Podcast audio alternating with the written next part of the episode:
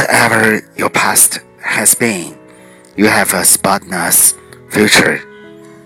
无论你的过去如何，你总是有一个崭新的未来。